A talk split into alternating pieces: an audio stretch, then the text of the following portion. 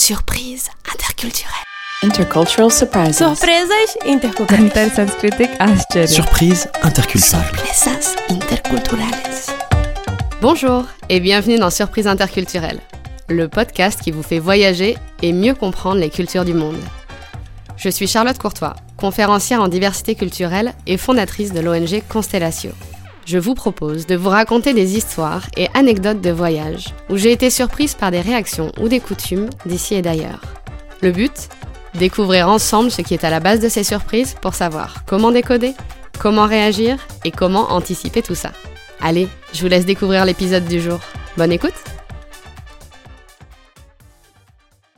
L'anecdote que je vais vous raconter aujourd'hui se passe en Tunisie, où je me suis sérieusement demandé si on pouvait mourir d'une overdose de nourriture.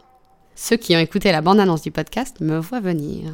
On en a déjà parlé, je voue un amour sans limite à la Tunisie, à la gentillesse des Tunisiens, au thé à la menthe avec des pignons de pain, au café des nattes de Sidi Bou Saïd, aux rues colorées par les bougainvilliers et les hibiscus rouges, au marchandage sans fin dans les souks de Tunis, aux briques et à la hoja au merguez, aux bijoux et aux tapis, c'est sans fin. Pendant mon tour du monde en 2012, mon dernier pays était la Tunisie. J'y suis restée trois mois dans le quartier tranquille de Salammbô, que les amateurs de Flaubert connaissent sans doute, à côté des portes puniques de la si célèbre Carthage. Les assidus de surprises interculturelles le savent, j'intervenais dans une école pour le premier projet de mon ONG Constellatio pour faire découvrir aux enfants la diversité des cultures et pour leur apprendre à partager leur propre patrimoine par le biais d'histoires. Hashtag Storytelling Forever. Et pendant ces trois mois incroyables sur place, j'étais hébergée chez un vieil ami de mes parents, qui est d'ailleurs devenu mon sensei de karaté. Kader, si tu m'écoutes, mais non, je sais que t'es pas vieux. Et Kader habitait avec son fils, Omar, mon petit frère adoptif tunisien, et sa maman, que nous appelons tous Mamie. Et quel personnage que cette Mamie. Elle avait à l'époque 90 ans et elle faisait tout.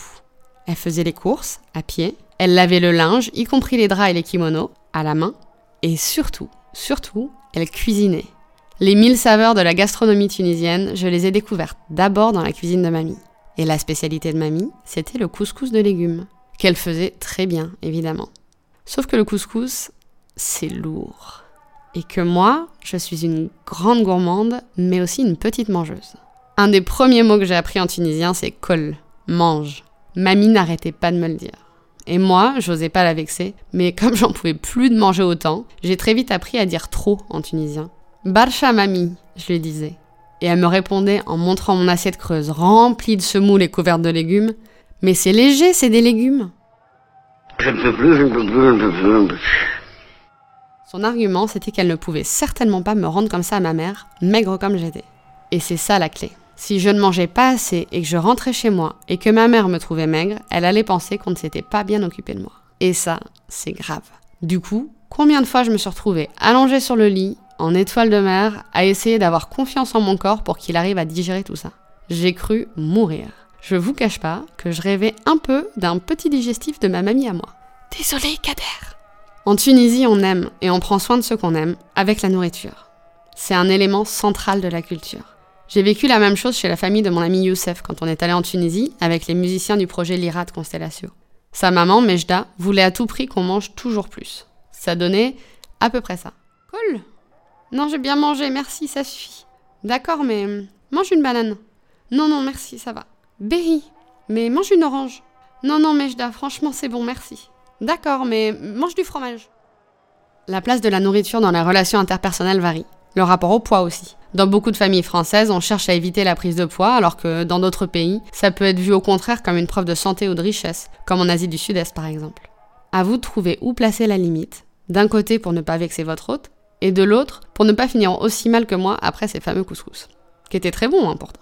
Mais honnêtement, si je ne faisais pas 10 heures de karaté par semaine quand j'étais là-bas, je serais sans doute rentrée en France en roulant comme la petite fille, vous savez, qui se transforme en myrtille dans Willy Wonka. Je suis curieuse de savoir si vous vous êtes déjà retrouvés dans des situations similaires. N'hésitez pas à venir me raconter vos anecdotes sur Insta ou sur LinkedIn. Je vous donne rendez-vous dans deux semaines pour vous raconter une anecdote qui m'est arrivée au Liban. À très vite Oh là là, mais vous n'allez pas manger tout ça Si, Mais à votre âge, ça peut être dangereux. mais j'ai toujours vécu dangereusement. Merci d'avoir écouté cet épisode jusqu'au bout. En cette fin d'année, je vous invite à soutenir l'ONG Constellatio dont je suis fondatrice, qui éduque les enfants à la paix et au dialogue entre les cultures depuis plus de 12 ans. Découvrez ce que nous faisons et faites un don sur le lien dans la description de cet épisode. Contrairement à beaucoup de plus grosses ONG, votre don ne se noie pas dans la masse. Chaque soutien a un impact vraiment concret pour nous et vous avez une relation directe et humaine avec notre équipe. Et si vous êtes une entreprise, rejoignez le cercle de nos mécènes. Allez, je vous souhaite de joyeuses fêtes de fin d'année. À dans deux semaines pour un nouvel épisode de Surprise interculturelle.